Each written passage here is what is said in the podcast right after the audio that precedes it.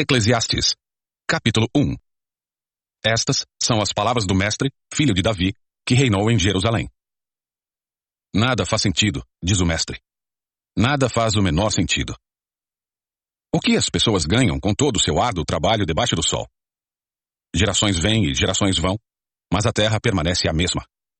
O sol nasce, o sol se põe, e logo retorna a seu lugar para nascer outra vez. O vento sopra para o sul, depois para o norte, dá voltas e mais voltas, soprando em círculos. Os rios correm para o mar, mas ele nunca se enche. A água retorna aos rios e corre novamente para o mar. Tudo é tão cansativo que não há como descrever. Não importa quanto vemos, nunca ficamos satisfeitos. Não importa quanto ouvimos, nunca nos contentamos. A história simplesmente se repete.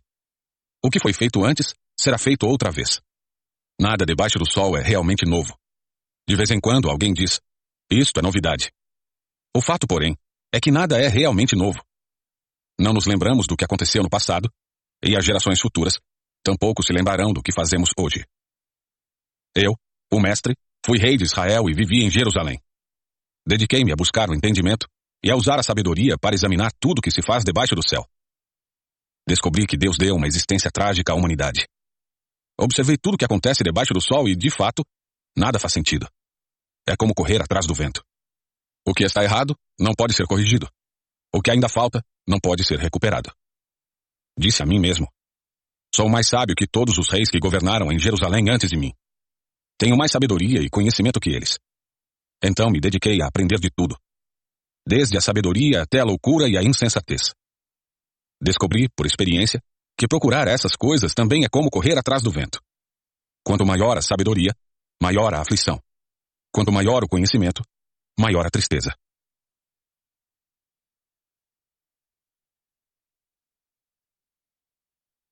Capítulo 2 Disse a mim mesmo: Venha, vamos experimentar o prazer. Vamos procurar as coisas boas da vida. Descobri, porém, que isso também não fazia sentido. Portanto, disse: O riso é tolice. De que adianta buscar o prazer? Depois de pensar muito, resolvi me animar com vinho. E enquanto ainda buscava sabedoria, apeguei-me à insensatez. Assim, procurei experimentar o que haveria de melhor para as pessoas em sua curta vida debaixo do sol. Dediquei-me a projetos grandiosos, construindo casas enormes e plantando belos vinhedos. Fiz jardins e parques, e os enchi de árvores frutíferas de toda a espécie. Construí açudes para juntar água e regar meus pomares verdejantes. Comprei escravos e escravas, e outros nasceram em minha casa. Tive muito gado e rebanhos, mais que todos os que viveram em Jerusalém antes de mim. Juntei grande quantidade de prata e ouro, tesouros de muitos reis e províncias. Contratei cantores e cantoras e tive muitas concubinas. Tive tudo que um homem pode desejar. Tornei-me mais importante que todos os que viveram em Jerusalém antes de mim. E nunca me faltou sabedoria. Tudo que desejei, busquei e consegui. Não me neguei prazer algum. No trabalho árduo, encontrei grande prazer. A recompensa por meus esforços. Mas ao olhar para tudo que havia me esforçado tanto para realizar, vi que nada fazia sentido. Era como correr atrás do vento. Não havia nada que valesse a pena debaixo do sol. Então resolvi comparar a sabedoria com a loucura e a insensatez. Pois quem pode fazê-lo melhor que eu, o rei? Pensei. A sabedoria é melhor que a insensatez, assim como a luz é melhor que as trevas. O sábio vê para onde está indo, mas o tolo anda na escuridão. Apesar disso, vi que o sábio e o tolo têm o mesmo destino. Disse a mim mesmo: uma vez que terei o mesmo fim do tolo, de que vale toda a minha sabedoria? Nada disso faz sentido. Pois nem o sábio nem o tolo serão lembrados por muito tempo. Ambos morrerão e logo serão esquecidos. Por isso, passei a odiar minha vida, pois tudo que é feito debaixo do sol é frustrante. Nada faz sentido, é como correr atrás do vento. Passei a odiar todo o meu árduo trabalho debaixo do sol, pois deixarei para meus sucessores tudo o que me esforcei para obter. E quem pode dizer se eles serão sábios ou tolos? No entanto, terão controle sobre tudo o que consegui debaixo do sol, com minha habilidade e meu esforço. Isso não faz o menor sentido. Assim, cheguei a me desesperar e questionei o valor de todo o meu árduo trabalho debaixo do sol. Algumas pessoas trabalham com sabedoria, conhecimento e habilidade. Mas terão de deixar o resultado de seu trabalho para alguém que não se esforçou. Isso também não faz sentido. É uma grande tragédia. O que as pessoas ganham com tanto esforço e ansiedade debaixo do sol? seus dias de trabalho são cheios de dor e tristeza. E nem mesmo à noite sua mente descansa. Nada faz sentido. Por isso, concluí que a melhor coisa a fazer é desfrutar a comida e a bebida e encontrar satisfação no trabalho. Percebi então que esses prazeres vêm da mão de Deus. Pois quem pode comer ou desfrutar algo sem ele? Deus concede sabedoria, conhecimento e alegria àqueles que lhe agradam. Se, porém, um pecador enriquece, Deus lhe toma a riqueza e a entrega àqueles que lhe agradam. Isso também não faz sentido. É como correr atrás do vento.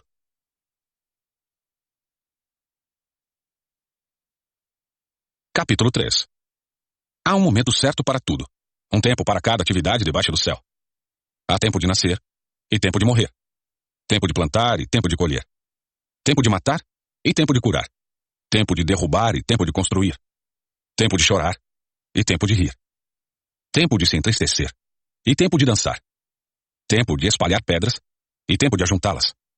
Tempo de abraçar e tempo de se afastar. Tempo de procurar e tempo de deixar de buscar. Tempo de guardar e tempo de jogar fora. Tempo de rasgar e tempo de remendar. Tempo de calar e tempo de falar. Tempo de amar e tempo de odiar. Tempo de guerra e tempo de paz. O que as pessoas ganham com tanto trabalho árduo? Vi o fardo que Deus pôs sobre toda a humanidade. E, no entanto, Deus fez tudo apropriado para seu devido tempo. Ele colocou um senso de eternidade no coração humano. Mas mesmo assim, ninguém é capaz de entender toda a obra de Deus, do começo ao fim. Concluí, portanto, que a melhor coisa a fazer é ser feliz e desfrutar a vida enquanto é possível. Cada um deve comer e beber e desfrutar os frutos de seu trabalho, pois são presentes de Deus. E sei que tudo que Deus faz é definitivo. Não se pode acrescentar ou tirar nada. O propósito de Deus é que as pessoas o temam. O que acontece agora já aconteceu antes. E o que acontecerá no futuro também já aconteceu, pois Deus faz as mesmas coisas acontecerem repetidamente. Observei também que debaixo do sol há maldade onde deveria haver justiça. Sim, até os tribunais são corruptos. Disse a mim mesmo. No devido tempo, Deus julgará tanto os justos como os perversos, por tudo o que fizeram. Também refleti sobre a condição humana. Como Deus mostra às pessoas que elas não são melhores que os animais pois tanto pessoas como animais têm o mesmo destino. Ambos respiram e ambos morrem. As pessoas não têm vantagem alguma sobre os animais. Isso não faz o menor sentido. Todos vão para o mesmo lugar. Vieram do pó e a ele retornam. Afinal, quem pode afirmar que o espírito dos seres humanos vai para cima e o espírito dos animais desce para a terra? Vi, portanto, que a melhor coisa a fazer é alegrar-se com o seu trabalho. É isso que nos cabe na vida. Ninguém nos trará de volta para ver o que acontece depois que morremos.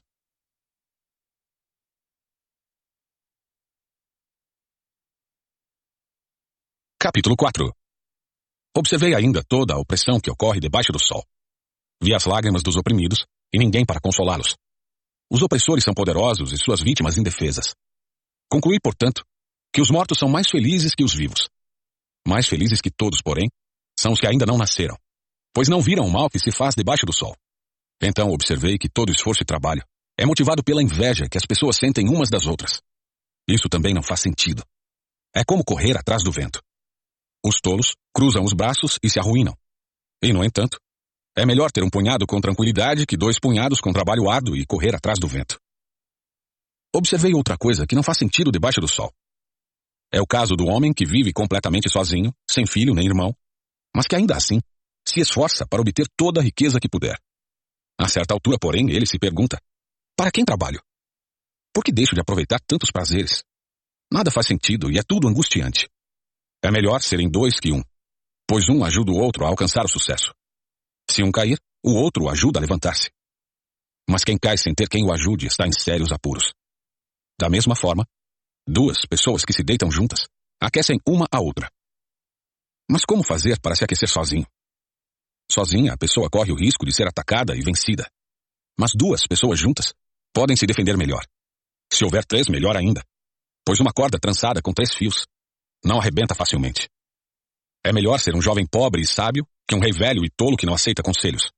Pode acontecer de o jovem sair da pobreza e ser bem-sucedido, e até tornar-se rei, mesmo que tenha estado na prisão.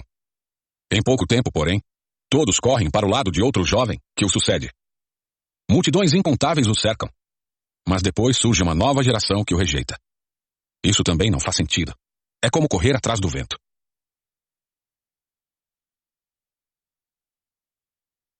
Capítulo 5 Quando você entrar na casa de Deus, tome cuidado com o que faz e ouça com atenção. Age mal quem apresenta ofertas a Deus sem pensar. Não se precipite em fazer promessas nem em apresentar suas questões a Deus. Afinal, Deus está nos céus e você na terra. Portanto, fale pouco. Do excesso de trabalho vem o sonho agitado. Do excesso de palavras, vêm as promessas do tolo. Quando fizer uma promessa a Deus, não demore a cumpri-la pois ele não se agrada dos tolos. Cumpra todas as promessas que fizer. É melhor não dizer nada que fazer uma promessa e não cumprir. Não permita que sua boca o leve a pecar. E não se defenda dizendo ao mensageiro do templo que a promessa foi um engano. Isso deixaria Deus irado e ele poderia destruir tudo que você conquistou. Sonhar demais é inútil. Assim como falar muito. Em vez disso, tema a Deus. Não se surpreenda se em toda a terra você vir os pobres sofrendo opressão pelos poderosos e a justiça e o direito sendo pervertidos. Cada oficial é subordinado a uma autoridade superior. E a justiça se perde em meio à burocracia. Até mesmo o rei tira para si o máximo proveito da terra. Quem ama o dinheiro nunca terá o suficiente. Quem ama a riqueza nunca se satisfará com o que ganha. Não faz sentido viver desse modo. Quanto mais você tem, mais pessoas aparecem para ajudá-lo a gastar. Portanto, de que serve a riqueza se não para vê-la escapar por entre os dedos? Quem trabalha com dedicação dorme bem. Quer coma pouco, quer muito. As muitas riquezas, porém, não deixam o rico dormir. Observei ainda outro grave problema debaixo do sol. O acúmulo de riquezas prejudica seu dono. Se o dinheiro é colocado em investimentos arriscados e eles dão errado, perde-se tudo. No final, não sobra nada para deixar aos filhos. Todos nós chegamos ao fim da vida nus e de mãos vazias como no dia em que nascemos. Não levamos conosco o fruto de nosso trabalho. Isto também é um grande mal. As pessoas vão embora deste mundo como vieram. Todo o seu esforço é inútil, como trabalhar para o vento. Passam a vida sob uma nuvem escura de frustração, doença e indignação. Ainda assim, observei pelo menos uma coisa positiva. É bom que as pessoas comam, bebam e desfrutem os resultados de seu trabalho debaixo do sol durante a vida curta que Deus lhes dá, e aceitem a parte que lhes cabe. Também é bom receber de Deus riqueza e boa saúde para aproveitá-la. Alegrar-se com seu trabalho e aceitar a parte que lhe cabe na vida são, sem dúvida, presentes de Deus. Deus mantém as pessoas tão ocupadas com as alegrias da vida que não lhes sobra tempo para refletir sobre o passado.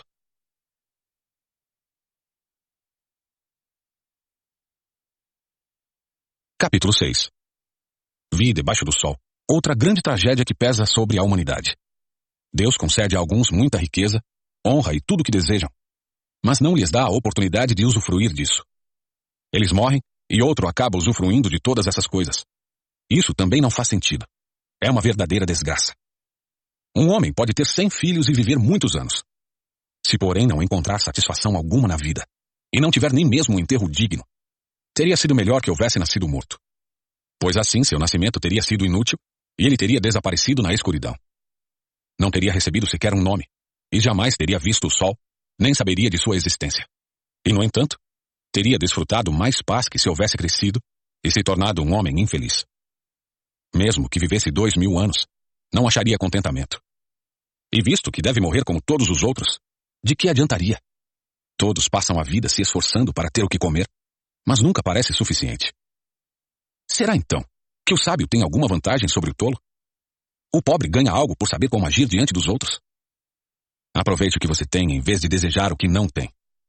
Querer cada vez mais não faz sentido. É como correr atrás do vento. Tudo já foi decidido. Sabia-se há muito tempo o que cada pessoa seria. Portanto, não adianta discutir com Deus sobre nosso destino. Quanto mais palavras são ditas, mais vazias elas são. Então, que diferença fazem?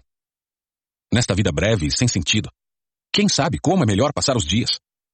A vida é como a sombra. Quem sabe o que acontecerá debaixo do sol depois que tivermos partido?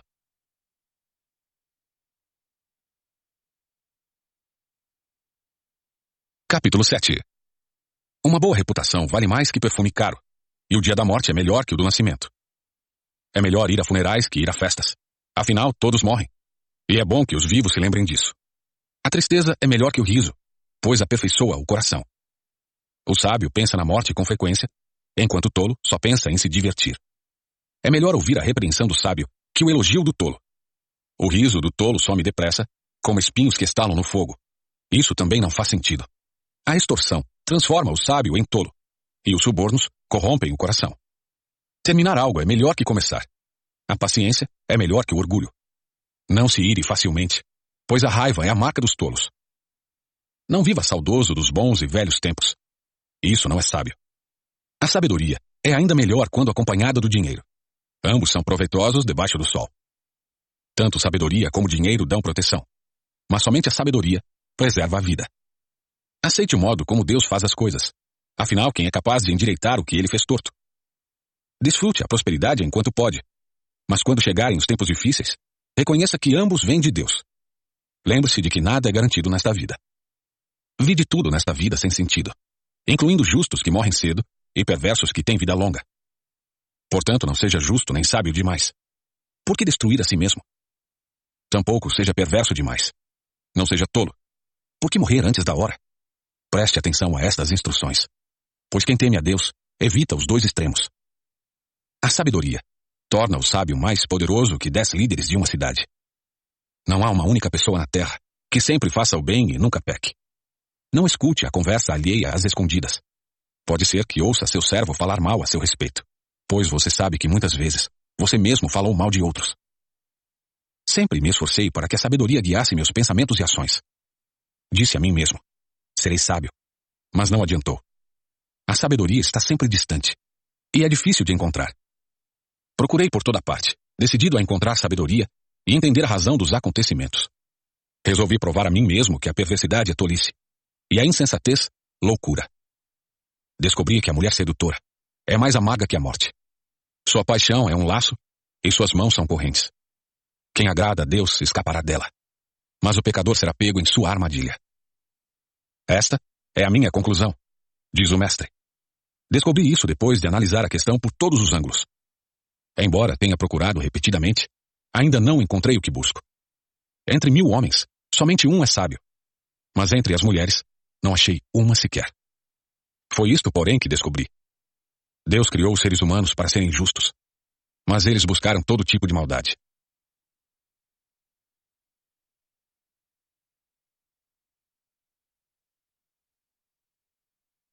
Capítulo 8 Como é maravilhoso ser sábio, analisar e interpretar as coisas.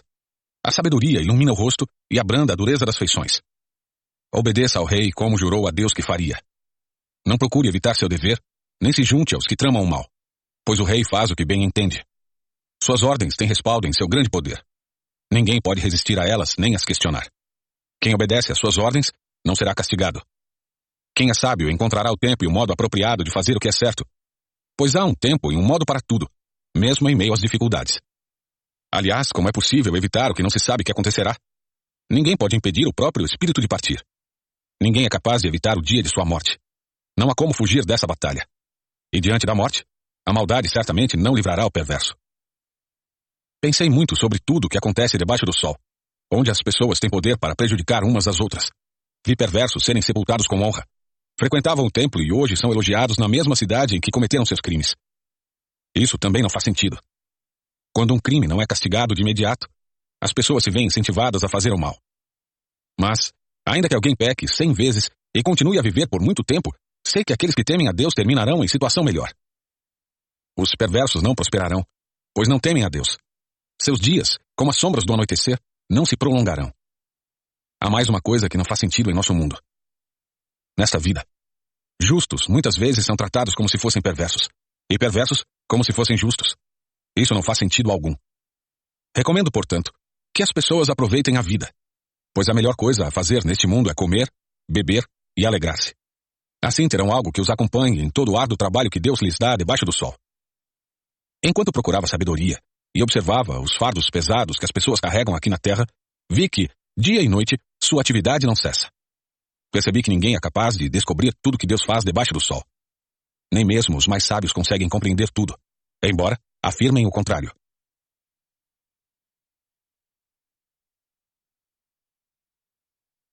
Capítulo 9 Dediquei-me também a investigar isto. Embora os justos e os sábios, e também suas ações, estejam nas mãos de Deus, ninguém sabe o que os aguarda, se amor ou ódio. No fim, todos têm o mesmo destino. Seja pessoa justa ou perversa, boa ou má, cerimonialmente pura ou impura, religiosa ou não. Ocorre o mesmo à pessoa de bem e ao pecador. Aquele que faz promessas a Deus é tratado como o que teme fazê-lo. É uma grande tragédia que todos debaixo do sol tenham o mesmo destino. Além disso, o coração das pessoas está cheio de maldade. Elas seguem seu próprio caminho de loucura, pois não há nada adiante, senão a morte. Só para os vivos há esperança. Como dizem, melhor ser um cão vivo que um leão morto. Os vivos, pelo menos, sabem que vão morrer, mas os mortos nada sabem. Já não têm recompensas para receber e caem no esquecimento. Amar, odiar, invejar. Tudo que já fizeram ao longo da vida passou há muito tempo. Já não participam de coisa alguma que acontece debaixo do sol. Portanto, coma sua comida com prazer e beba seu vinho com alegria, pois Deus se agrada disso. Vista roupas elegantes e use perfume. Viva alegremente com a mulher que você ama, todos os dias desta vida sem sentido que Deus lhe deu debaixo do sol, pois essa é a recompensa por todos os seus esforços neste mundo. Tudo que fizer, faça bem feito, pois quando descer à sepultura não haverá trabalho, nem planos, nem conhecimento, nem sabedoria. Observei outra coisa debaixo do sol. Aquele que corre mais rápido nem sempre ganha a corrida.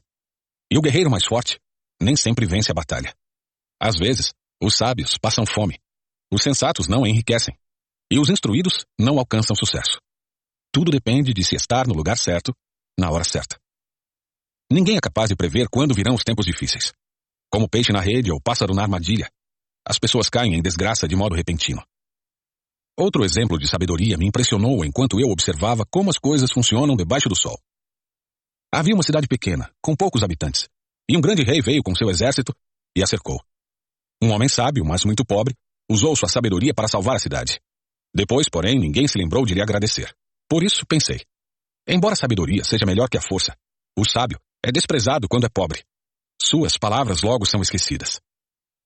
É melhor ouvir as palavras calmas da pessoa sábia que os gritos do rei tolo. É melhor ter sabedoria que armas de guerra. Mas um só pecador destrói muitas coisas boas.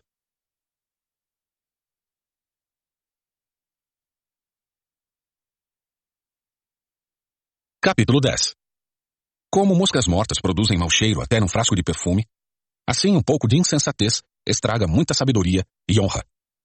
O sábio escolhe o caminho certo, mas o tolo toma o rumo errado. Os tolos podem ser identificados apenas por seu modo de andar. Se uma autoridade se irá contra você, não abandone seu posto. O espírito calmo pode superar até mesmo grandes erros. Observei outro mal debaixo do sol. Governantes cometem um erro grave quando dão grande autoridade aos tolos e colocam pessoas valorosas em cargos inferiores. Cheguei a ver servos andando a cavalo como príncipes e príncipes andando a pé como servos. Quem cava um poço corre o risco de cair nele. Quem derruba um muro corre o risco de ser mordido por uma cobra. Quem trabalha numa pedreira corre o risco de ser ferido pelas pedras. Quem corta lenha corre perigo a cada golpe do machado. Trabalhar com um machado sem corte exige muito mais esforço. Portanto, afie a lâmina. Esse é o valor da sabedoria. Ela o ajuda a ser bem-sucedido. Se a cobra morde antes de ser encantada, de que adianta ser encantador de serpentes? As palavras do sábio trazem aprovação, mas o tolo é destruído por aquilo que ele mesmo diz. O tolo baseia seus argumentos em ideias insensatas, por isso suas conclusões são perversa loucura. Mesmo assim, fala sem parar. Ninguém sabe de fato o que acontecerá. Ninguém é capaz de prever o futuro. O tolo fica tão exausto com seu trabalho que nem consegue encontrar o caminho de casa. Como é triste a terra governada por uma pessoa imatura, cujas autoridades fazem banquetes logo de manhã. Como é feliz a terra que tem como rei um líder nobre, cujas autoridades fazem banquetes no momento apropriado para recuperarem as forças, e não para se embebedarem. Por causa da preguiça, o telhado enverga. Por causa do ócio, surgem goteiras na casa. A festa proporciona riso, o vinho proporciona alegria e o dinheiro proporciona isso tudo. Nunca faça pouco do rei, nem mesmo em pensamento. Não zombe dos poderosos, nem mesmo em seu quarto. Pois um passarinho poderia contar a eles tudo o que você disse.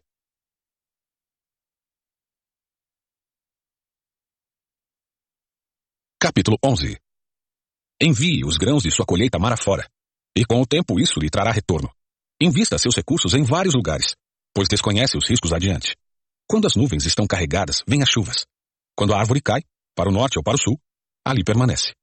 O agricultor que espera condições de tempo perfeitas nunca semeia. Se ele fica observando cada nuvem, não colhe. Assim como é impossível entender o caminho do vento ou o mistério do crescimento do bebê no ventre da mãe, também é impossível entender as obras de Deus, que faz todas as coisas. Semeie pela manhã e continue a trabalhar à tarde, pois você não sabe se o lucro virá de uma atividade ou de outra, ou talvez de ambas. A luz é doce. Como é bom ver o nascer de um novo dia. Se você chegar à velhice, desfrute cada dia de sua vida. Lembre-se, porém, que haverá muitos dias sombrios.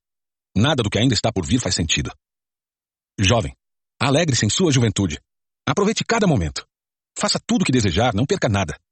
Lembre-se, porém, que Deus lhe pedirá contas de tudo o que fizer. Não se preocupe com coisa alguma e mantenha o corpo saudável. Lembre-se, porém, que a juventude e a vida inteira diante de você não fazem sentido.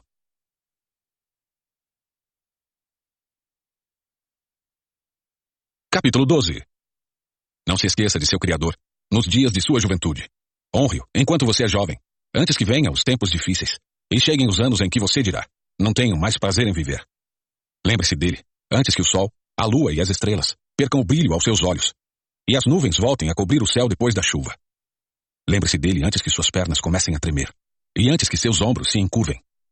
Lembre-se dele antes que os poucos dentes que lhe restam já não possam mastigar, e antes que seus olhos deixem de ver com clareza. Lembre-se dele, antes que seus ouvidos fiquem fracos e você já não ouça o som das pessoas trabalhando nas ruas. Hoje você levanta com o primeiro canto dos pássaros, mas um dia não os ouvirá mais.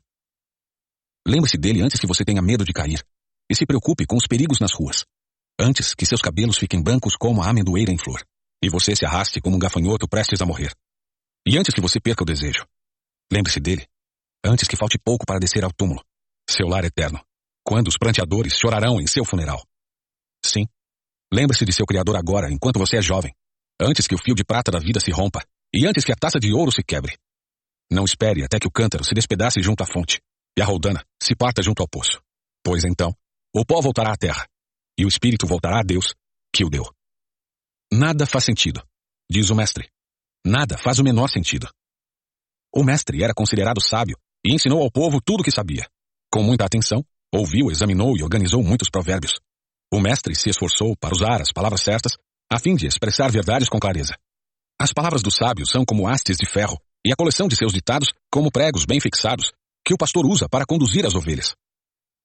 Meu filho, deixe-me dar-lhe mais um conselho. Tenha cuidado, pois escrever livros não tem fim e estudar demais é cansativo. Aqui termina meu relato. Esta é minha conclusão. Tema a Deus e obedeça a seus mandamentos pois esse é o dever de todos. Deus nos julgará por todos os nossos atos, incluindo o que fazemos em segredo, seja o bem, seja o mal.